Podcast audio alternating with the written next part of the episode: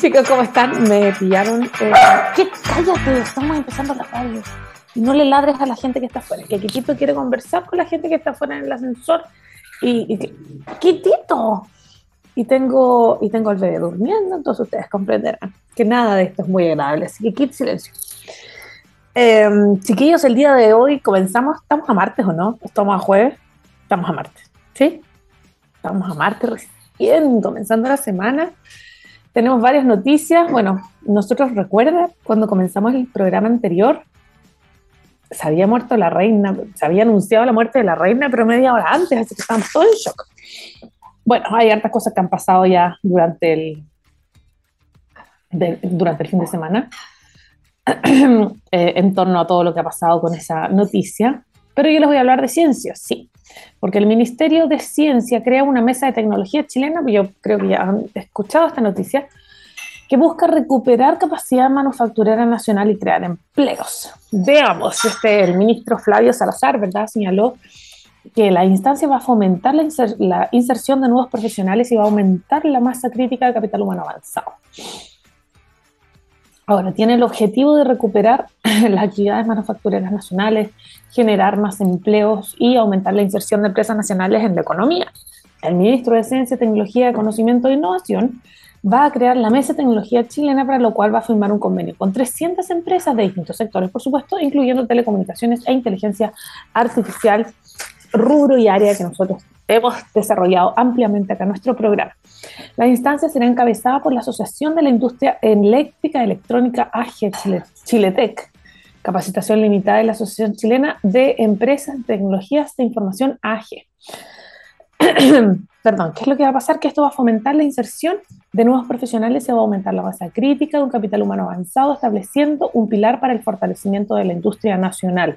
Y de esta manera, el acuerdo va a permitir que los gremios contribuyan a los grandes proyectos que desarrolla el Ministerio y en conjunto puedan desarrollar acuerdos internacionales que incorporen a la industria tecnológica del país y, por cierto, siga creciendo. Fue lo que dijo el ministro. Su objeto central, detalló eh, nuestra autoridad, es convertir esta industria tecnológica nacional en un pilar de desarrollo del país y su misión, por cierto, es posicionar en la opinión pública nacional e internacional la capacidad tecnológica chilena, de modo que sea una opción concreta frente a las necesidades del desarrollo tecnológico industrial local, regional y por, y por qué no internacional. Esta instancia va a permitir además conocer un catastro de los casos de éxito, casos de fracasos también, aprendiendo de ellos y también identificando las capacidades del desarrollo futuro de la industria de este sector para la comercialización en Chile y en el extranjero. Como ministerio creen que para avanzar hacia un nuevo modelo de desarrollo debemos contar con un impulso significativo desde el Estado que se articule con las universidades, con los gobiernos regionales, también con la industria privada, y aquí el sector tecnológico juega un rol clave, porque a través de la prestación de servicios para ellos existe una oportunidad de integrarse a los grandes proyectos nacionales como la industria del hidrógeno verde, que nosotros lo hemos desarrollado acá, y también la industria del litio. Se trata de un acercamiento histórico que van a avanzar en ese acuerdo y tienen una, una convicción distinta con respecto al rol que juega el Estado para la articulación público-privada, para esta asociación. Y con esta visión se pueden generar espacios de oportunidades para los privados con ciertas certezas que también permiten avanzar juntos.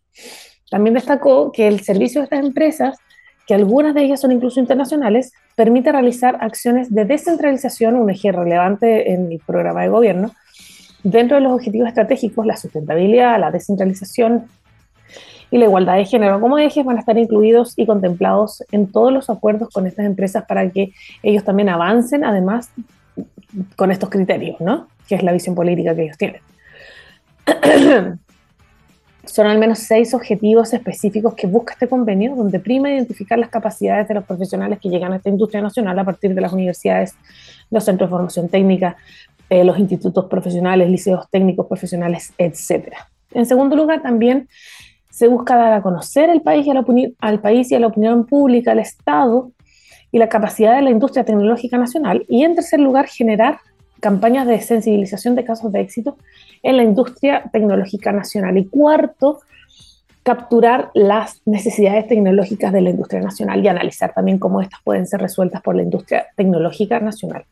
Ahora, no solo hay cuatro, hay un quinto objetivo que apunta a lograr que la industria tecnológica nacional se convierta en un tema atractivo para la prensa, por cierto, y sexto dice relación con proponer acciones y medidas que permitan potenciar la infraestructura eh, tecnológica nacional como condición habilitante para el desarrollo de la industria tecnológica nacional. Hay mucho, va a dar mucho que hablar.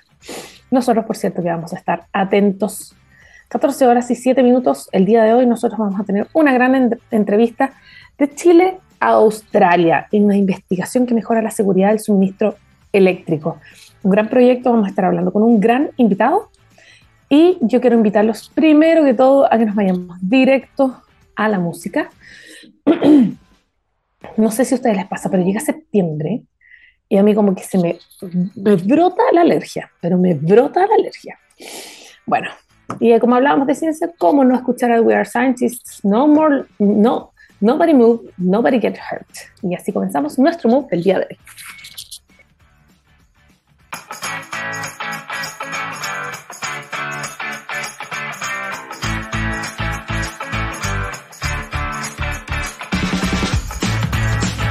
¿Cómo están? Estamos de vuelta, 14 horas y 12 minutos. Y nosotros, como ya les prometí, tenemos una gran entrevista el día de hoy. Como ya les conté, vamos a hablar de un gran proyecto de Chile, Australia, una investigación que mejora la seguridad del suministro eléctrico. Vamos a profundizar en esto mucho más junto a nuestro invitado de hoy. Él es investigador de ISCI, académico de la Universidad de Chile y está, pero donde las papas queman, está, pero en la cabeza de este proyecto. Le damos la bienvenida a Rodrigo Moreno. ¿Cómo estás?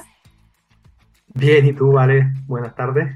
Muy buenas tardes. Eh, el día de hoy, perdón, estoy con una alergia horrorosa, entonces sí, estoy constantemente haciendo eso hasta que la pastilla haga efecto.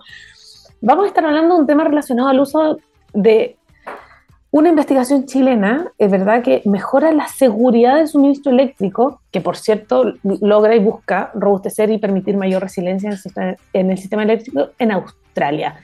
Una investigación liderada por ti, que contó con la participación de varias otras universidades y esta es una investigación chilena que traspasa fronteras y ayuda, ayuda, a mejorar, como lo habíamos dicho, la seguridad del suministro energético. ¿Cómo nace esta investigación? Partamos del inicio. Sí, oye, buena introducción, vale, muchas gracias. Em, mira, esta investigación nace con un propósito bien eh, nacional. Esta investigación, por ahí por el año 2015, eh, se originó para poder eh, tener red eléctrica principalmente, eléctricas resiliente contra terremotos en Chile. Wow. queremos incluir terremotos y maremotos, dado que, dado que Chile está tan propenso a ese tipo de claro, claro. la idea era, era tratar, de, tratar de incorporar esta novedad de, eh, de eh, tratar de entender en el fondo cómo se debían tomar decisiones para mitigar estos riesgos. Dado que cuando ocurren estos desastres naturales siempre no, no, no es siempre, pero es común que eh, después de eso ocurra un corte de luz. Claro, entonces Absolutamente. y, y, eso pasa con, con, una serie de otros eh, efectos eh, o catástrofes naturales. Frentes de mal tiempo, ¿no es cierto? La nevazón de Santiago en el año 2017, bueno, terremotos, etcétera. Entonces la pregunta que nos hicimos fue, oye, ¿cómo podemos hacer estas redes más resilientes? y que puedan resistir mejor estos embates de, la naturaleza.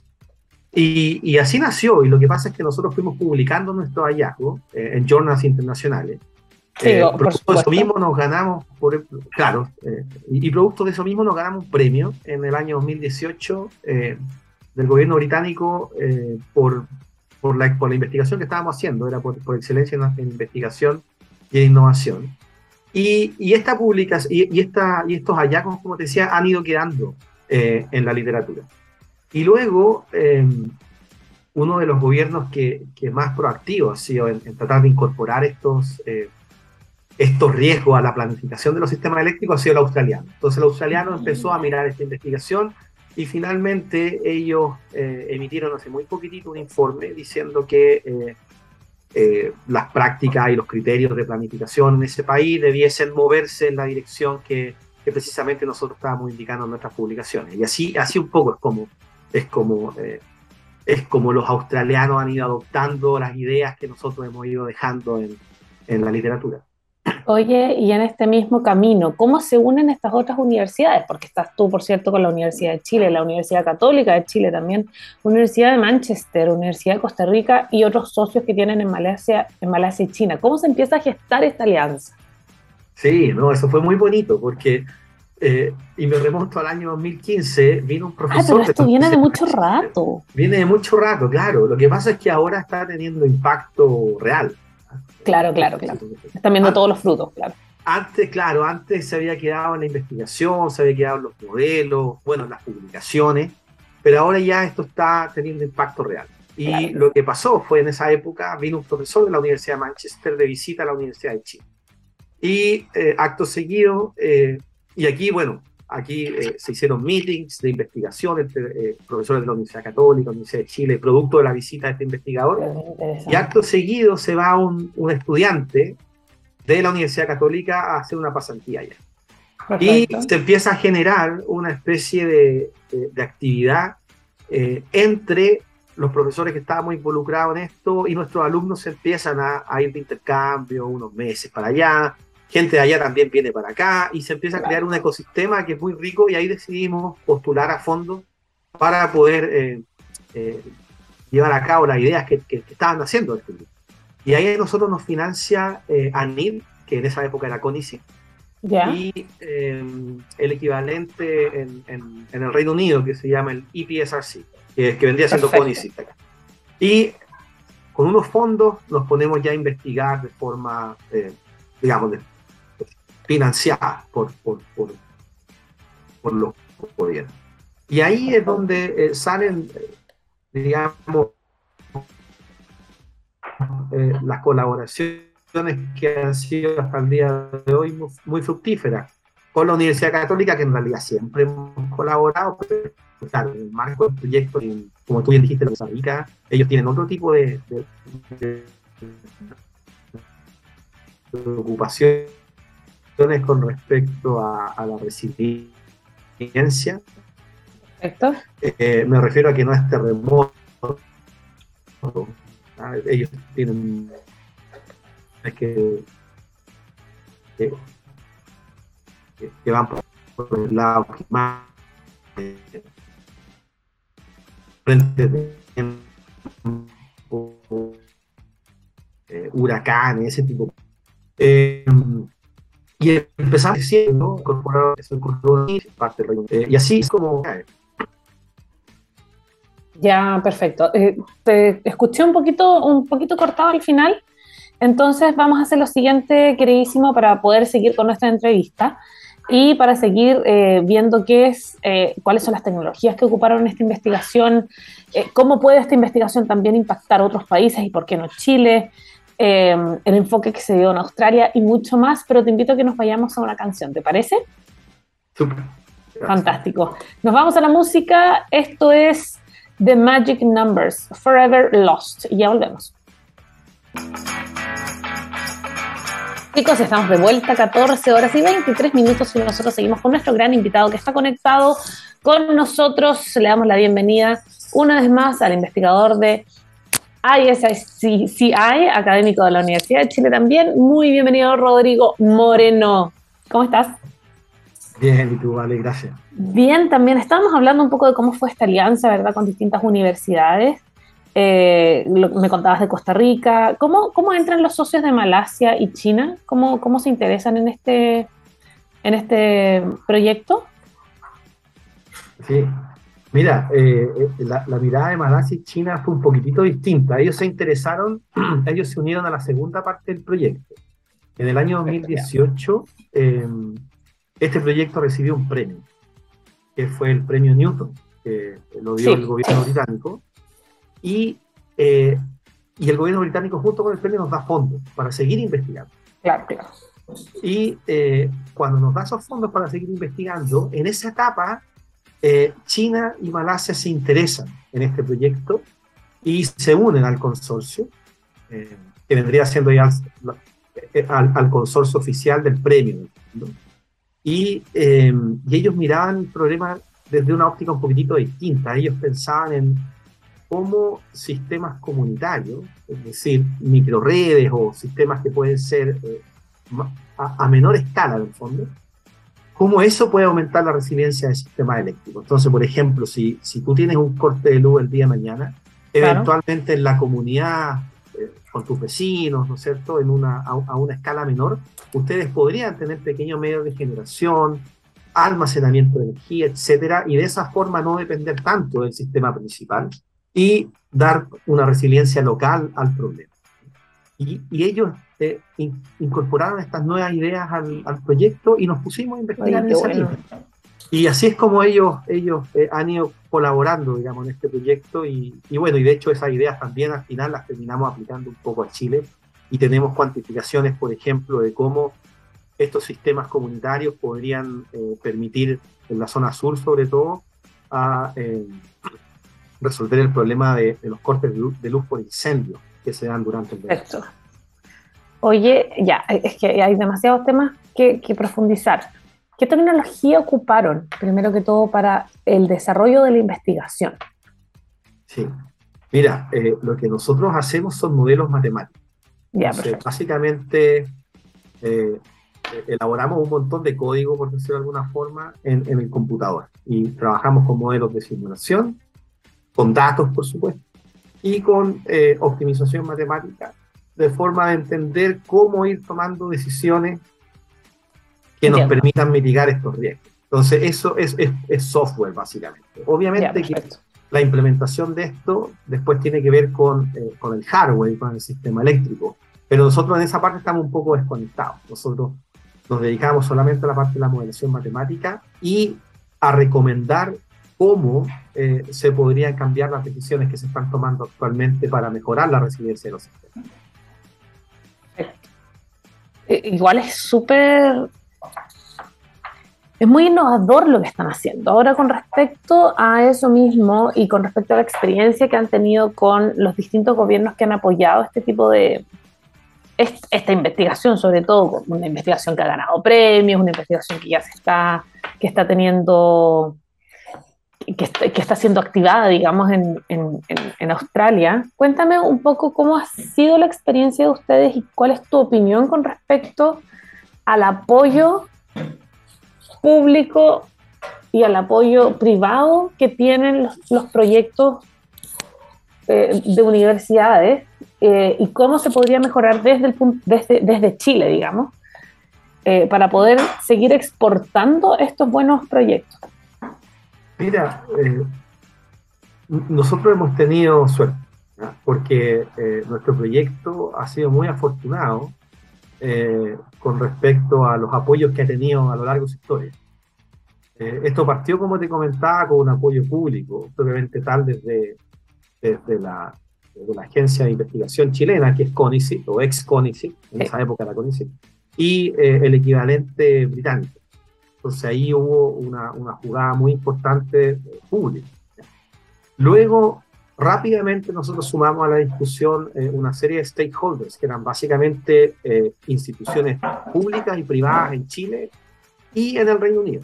Entonces, por ejemplo, nosotros teníamos a todas las asociaciones gremiales eh, en Chile, la Asociación, de, la asociación de, de, Generadoras, teníamos a ACERA, que es la Asociación de Energías Renovables y Almacenamiento, teníamos empresas eléctricas y además teníamos representantes de autoridades como el coordinador eléctrico, la Comisión Nacional de Energía, el Ministerio de Energía. Entonces teníamos una mesa de trabajo que era muy amplia. Y en esa mesa nosotros íbamos presentando nuestros avances, recibíamos feedback y luego hacíamos mejoras que volvíamos a presentar a la misma mesa. Entonces había una especie de proceso iterativo muy rico que se dio, público-privado, en donde eh, esta investigación fue, fue tomando forma. Claro. Eso, eso permitió, de hecho, que, muchas de estas ideas rápidamente se fueran adoptando. Estamos destacando mucho eh, los, los, movimientos que ha hecho el gobierno australiano eh, este año, pero, pero en Chile también ha habido bastante movimiento al respecto. Chile, por ejemplo, incorporó en sus prácticas de expansión de sistemas eléctricos el, el, concepto de la resiliencia y fue eh, contemporáneo con este tema del proyecto. Y Eso te iba a preguntar, ¿es algo muy nuevo? Sí, es algo relativamente nuevo, algo relativamente nuevo. Yo diría que en el, en el mundo este es un tema que todavía está en una época, en una etapa prematura. Y, y los países que ahora están adoptando estos, estos, conceptos son, son países bien innovadores. Por eso es importante que Chile también esté en esa lista. Australia, por supuesto, que está haciendo lo suyo. Eh, bueno, eh, está el mismo Reino Unido que, que, ha tratado hace bastante tiempo ya incorporar estos conceptos. Pero, pero Chile rápidamente cambió su, su reglamentación para incorporar esto. Entonces fue también, uno de los países, fue también uno de los países pioneros. Y ahora obviamente que tenemos que seguir empujando esto para que, para que llegue a una aplicación más eh, madura. Claro. Oye, y qué, y qué clave lo que acabas de decir, que tiene que ver con eh, no solo los cambios, de, los cambios normativos para poder, eh, para poder involucrar este tipo de soluciones, sobre todo para un, ejemplo que tú das un principio, un país sísmico, un país donde, claro, el sistema energético, el sistema eléctrico sobre todo, se ve altamente afectado con cosas que no podemos controlar. Entonces, de alguna forma necesitas este sistema, eh, este sistema resiliente. Eh, es escalable, me refiero a, se puede aplicar a un país sísmico, por ejemplo, Japón, como por ejemplo Chile, como por ejemplo ciertos sectores de California en Estados Unidos, o podría ser también en Kansas, como por ejemplo con un huracán. Estoy, pensando en distintos como problemáticas, eh, desastres naturales que no podemos controlar. Eh, ¿Lo han pensado de esa forma para que tenga esa, escalabilidad? Sí, absolutamente. Y, y, es escalable. Lo que nosotros hemos hecho es ampliamente investigar en el área de resiliencia eh, específicamente en em, las herramientas de toma de decisión para eh, hacer el sistema más resiliente. Tomar inversiones que aumenten la resiliencia del sistema, hacer decisiones, tomar decisiones operativas que aumenten la resiliencia del sistema y por aumentar la resiliencia nos referimos a mitigar riesgos por supuesto, de desastres naturales. Ahora, eh, nosotros hemos estado en, en, en, varias partes en, esta cadena eh, de ideas con respecto a la resiliencia. Nosotros hemos generado, por ejemplo, conceptos nuevos, hemos generado metodologías y hemos generado modelos matemáticos, porque para llegar al modelo matemático, obviamente que tiene que haber una teoría. Claro que sí. Y la teoría no estaba muy bien construida, o sea, nosotros hemos sido parte de, eh, de la construcción de esa teoría. Entonces, eh, la teoría es bastante general. Eh, y se puede aplicar a, eh, y, la metodología también, es bastante general y se puede aplicar a distintos, eh, a distintos desastres naturales. Y obviamente esto va a ir dependiendo caso a caso en función del país. Entonces, en Chile estamos interesados, ¿no es cierto? Exactamente. Terremotos, bueno, Chile por su geografía, digamos, está interesado en casi todos los desastres naturales, que es un, es un problema. Eso es tal, el radón de laboratorio. Eso es tal cual. Pero, pero claro, obviamente eh, los países del Caribe están mucho más preocupados de, efectos climáticos, huracanes, frentes de mal tiempo, eh, incendios en California. Bueno, incendios están apareciendo ahora en muchas partes, incluido Chile. Em, y en fin, eh, esto puede ir acomodándose a los distintos desastres naturales y fue toda la idea. Por supuesto que las aplicaciones que hemos hecho son puntuales las aplicaciones más grandes, más importantes, diría yo, son eh, eh, frentes de mal tiempo, eh, muy mal tiempo, con altas velocidades de viento, por ejemplo, probabilidades, probabilidades de falla, producto de árboles u otros objetos que caen sobre línea y causan apagones. Entonces, ese, ese, una, ese es como un, un, un, cuerpo de trabajo. El otro cuerpo son terremotos y maremotos, y el otro cuerpo son incendios. Eso es lo que nosotros hemos dedicado puntualmente. Pero el framework, la metodología es general y se puede aplicar a, cualquier, a cualquier tipo de amenaza. Perfecto. Oye, es, es realmente eh, visionario lo que están haciendo, porque esto es mucho más que una investigación. Esto es una investigación que se va a transformar, en, que puede transformar incluso los países. Entonces es, es altamente importante lo que están haciendo. Eh, y desde ese mismo punto de vista, ¿qué tan importante te parece a ti o cuál es la importancia para ti en la confianza que hay hoy día en la academia, tanto de los públicos, del sector público como del sector privado a la hora de financiar, que finalmente esa es el gran, la gran piedra de tope de muchos proyectos interesantes que muchas veces se quedan en el paper, lamentablemente, que no logran avanzar y que no logran, y, menos logran eh, ponerse en práctica. Sí, o sea, el apoyo es fundamental. El apoyo es fundamental. Yo creo que también existe una responsabilidad del investigador para empujar estos temas y tratar de que efectivamente estas ideas permeen al mundo real y, traten de ser adoptadas. O sea, hay una responsabilidad propia del equipo. Eh, no obstante, eh, sin apoyo, evidentemente, la probabilidad de que esto llegue a buen puerto es, menor. Entonces, eh, la agencia, el, el, rol que tiene la agencia de investigación, en este caso AMID, es, es, tremendamente relevante. El Ministerio de Ciencia, lo mismo. O sea, se necesita un gasto público en poder financiar investigación que tenga impacto tangible en el país. O sea, qué duda cabe que las grandes preguntas que tiene el país con respecto a temas como el mismo cambio climático, energía, la economía, ¿no es cierto?, etcétera, eh, qué duda cabe que ahí puede tener un rol importante la academia. Entonces hay que trabajar, hay que trabajar en aprovechar la academia, alinearla con los intereses públicos, y para eso existen instrumentos de financiamiento que, que los maneja la agencia de investigación, que en este caso es ANIL. Yo creo que, que ahí hay un rol importantísimo. Y por otro lado, los privados, eh, los privados también tienen que, en su rol, tratar de, ser un poco más vanguardistas, ¿no es cierto?, mirar el largo plazo y tratar de hacer apuestas con investigaciones que, pueden tener frutos muy, muy ricos. O sea, lo mismo que, hemos hecho nosotros. Eh, es un ejemplo de, de, aplicación a la industria, porque nosotros no estamos trabajando, como dijiste tú, ni para el puro paper, eh, ni para el gobierno. Claro, claro. En realidad, en realidad esto es algo que finalmente eh, se aplica en la industria. Entonces, la industria también podría ser jugada para poder financiar esto con beneficio, eh, con beneficio propio. O sea, ellos evidentemente van a ver el beneficio en largo plazo de invertir en investigación. El apoyo es fundamental. vale, el apoyo es fundamental. O sea, hay, hay cuantas investigaciones, como tú dices, que no tienen este apoyo y finalmente, finalmente se quedan ahí.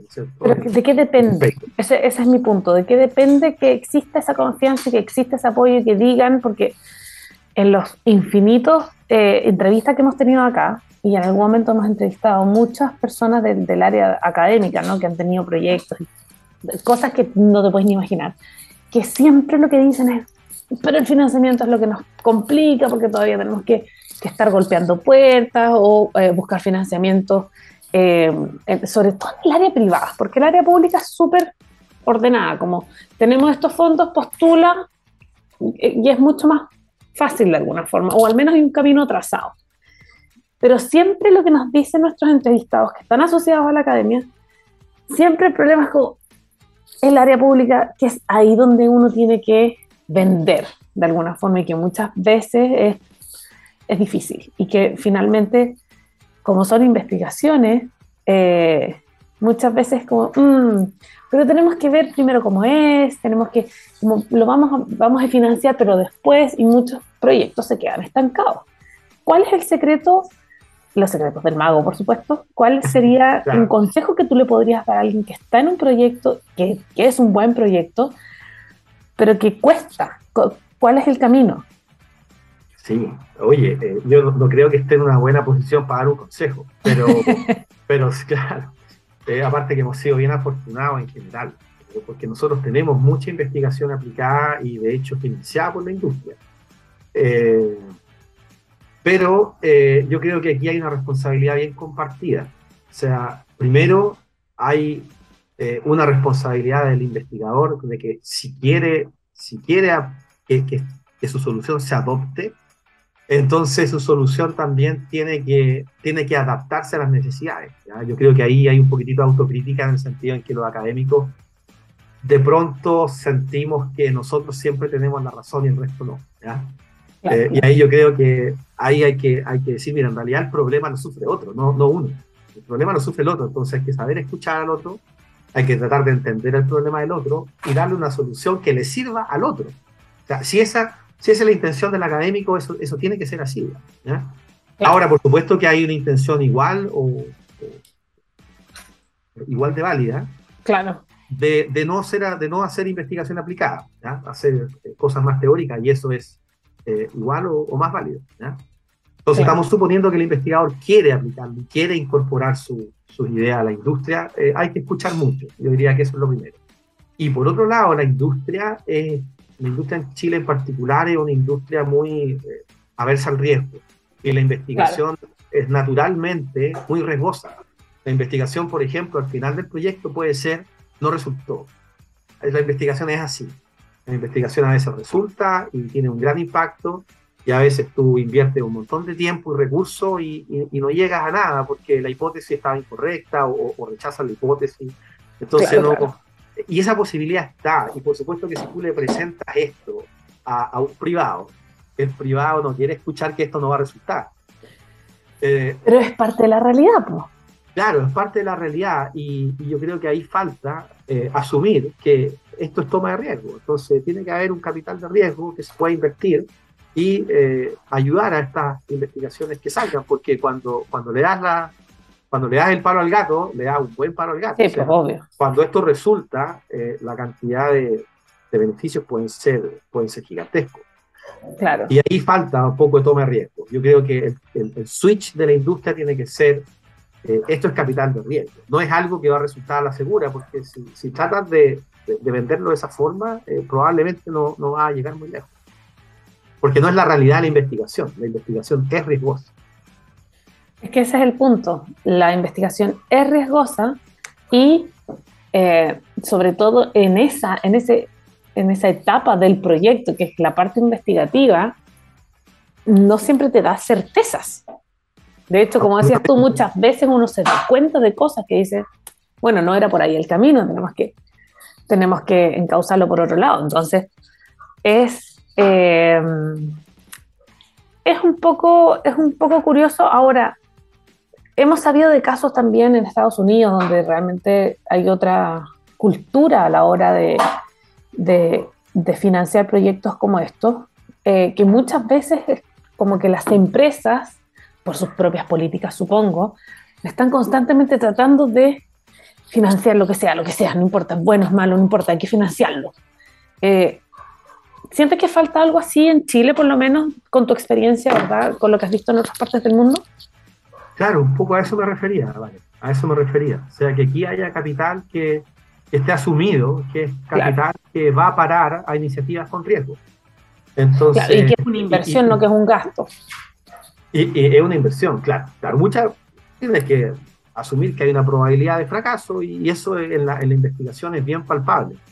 Eh, y yo creo que eso es lo que asusta generalmente al sector privado. Pero como tú bien dices, en otros países hay otro tipo de, mentalidades y, y, de, pronto, eh, de pronto tú estás dispuesto a, a, dar un, un, montón de recursos a, a, iniciativas con riesgo, porque claro, fallas muchas veces, pero cuando, pero cuando no falla y cuando la chunta, entonces estamos hablando de beneficios muy cuantiosos, que, más que más que pagan todo el resto de la pérdida. Entonces, eso, hay que apostar.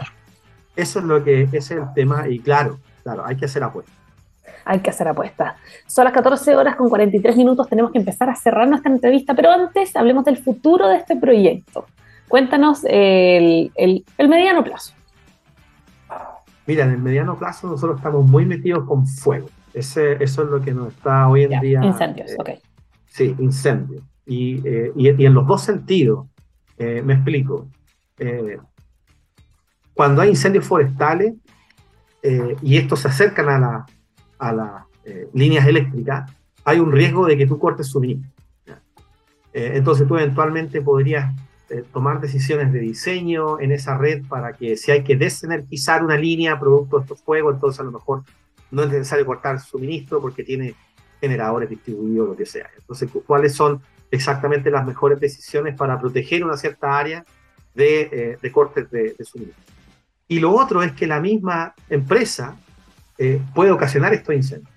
Entonces ya no estamos hablando de una empresa que se trata de proteger de un evento exógeno, sino que es la, la, empresa la que provocó el problema. Y eso hoy en día es un gran tema en Estados Unidos, porque eh, incendios muy catastróficos han resultado producto de la actividad de las empresas de, redes, de empresas eléctricas.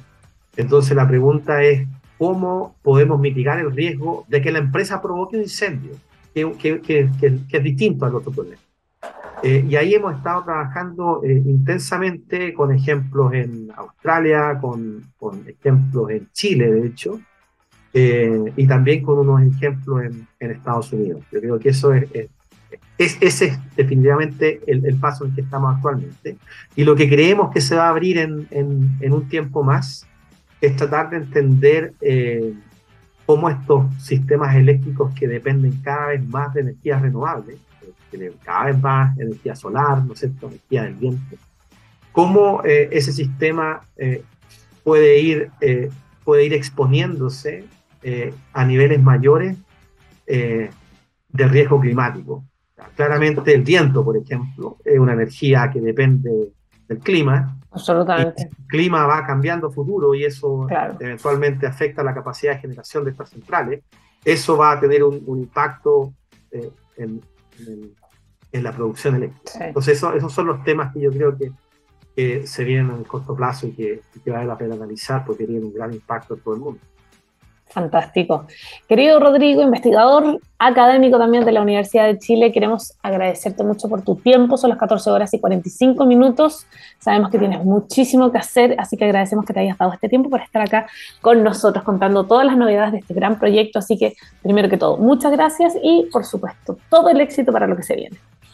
Muchas gracias, Vale. Gracias a todos ustedes. Un abrazo muy grande y quedas completamente liberado. Muchas gracias. Chao, chao. Chao, chao.